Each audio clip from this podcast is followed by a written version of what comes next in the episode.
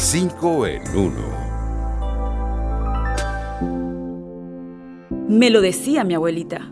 Dedicarle tiempo a la familia en esta época de pandemia es la mejor oportunidad para acumular recuerdos inolvidables. Pudiéramos decir que la obligación de quedarnos en casa durante la cuarentena supone un reto para todos los miembros de la familia por la intensa interacción a la que debemos acostumbrarnos las 24 horas del día. Por eso, hay consejos que podemos seguir para mejorar nuestra convivencia y, ¿por qué no?, crear buenos recuerdos en esta época de epidemia de coronavirus. Primero, conviene que los adultos den el ejemplo al compartir las tareas de la casa para crear el hábito de corresponsabilidad en las nuevas generaciones.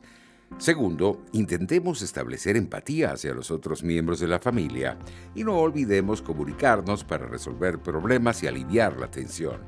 Por último, no está de más intentar realizar actividades juntos para estrechar los lazos familiares. Como decía mi abuelita, la familia es el mejor regalo que la vida nos ha dado. La naturaleza nos enseña. El girasol es una de las fuentes de aceite para consumo humano por excelencia y con los años se ha convertido en una alternativa para la agricultura en Venezuela. Si la memoria no me falla, el girasol era un cultivo característico de las tribus indias americanas en Norteamérica. De hecho, estudios arqueológicos sitúan esta planta en Arizona y Nuevo México 3.000 años antes de Cristo. Incluso algunos arqueólogos sugieren que se pudo haber cultivado antes que el maíz. Muchos no lo saben, pero la siembra de girasol se realiza a partir de semillas y en general de forma directa. El ciclo promedio para su producción va de 100 a 150 días y su floración tarda de unos 7 a 10 días. En nuestro país, esta oleagirosa se produce en los estados Guárico, Portuguesa, Barinas, Miranda y Aragua. Como dice el dicho, quien te quiere arrancará de tus ojos la melancolía y te sembrará campos de girasoles. El corotero. Limpiar las herramientas oxidadas para recuperarlas es sencillo y es posible hacerlo en casa. Aunque usted no lo crea, siguiendo pasos muy simples, podemos recuperar esas viejas herramientas que tenemos guardadas en casa y alargar su uso algunos años más. Ustedes preguntarán, ¿cómo es eso? Muy fácil Basta sumergir los utensilios oxidados que suelen permanecer almacenados en un rincón olvidado de nuestro hogar en un recipiente con vinagre blanco durante un par de días para eliminar esa capa que forma con el tiempo en las superficies de hierro. Por cierto, si el óxido se resiste, podemos añadir un poco de bicarbonato. Mi economía familiar.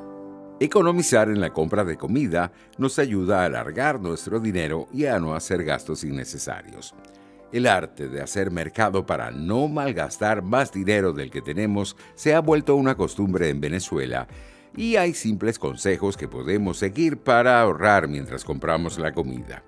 Primero, conviene no ir al supermercado con hambre porque al momento de elegir los productos todo nos parecerá necesario. Segundo, procuremos hacer una lista para evitar el descontrol. Tercero, vale la pena comprar productos de temporada porque suelen estar más económicos.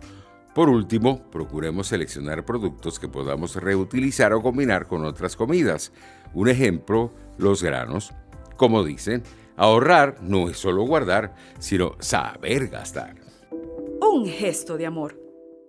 Las mujeres embarazadas deben alimentarse de forma saludable para garantizar que los bebés crecerán sanos y fuertes.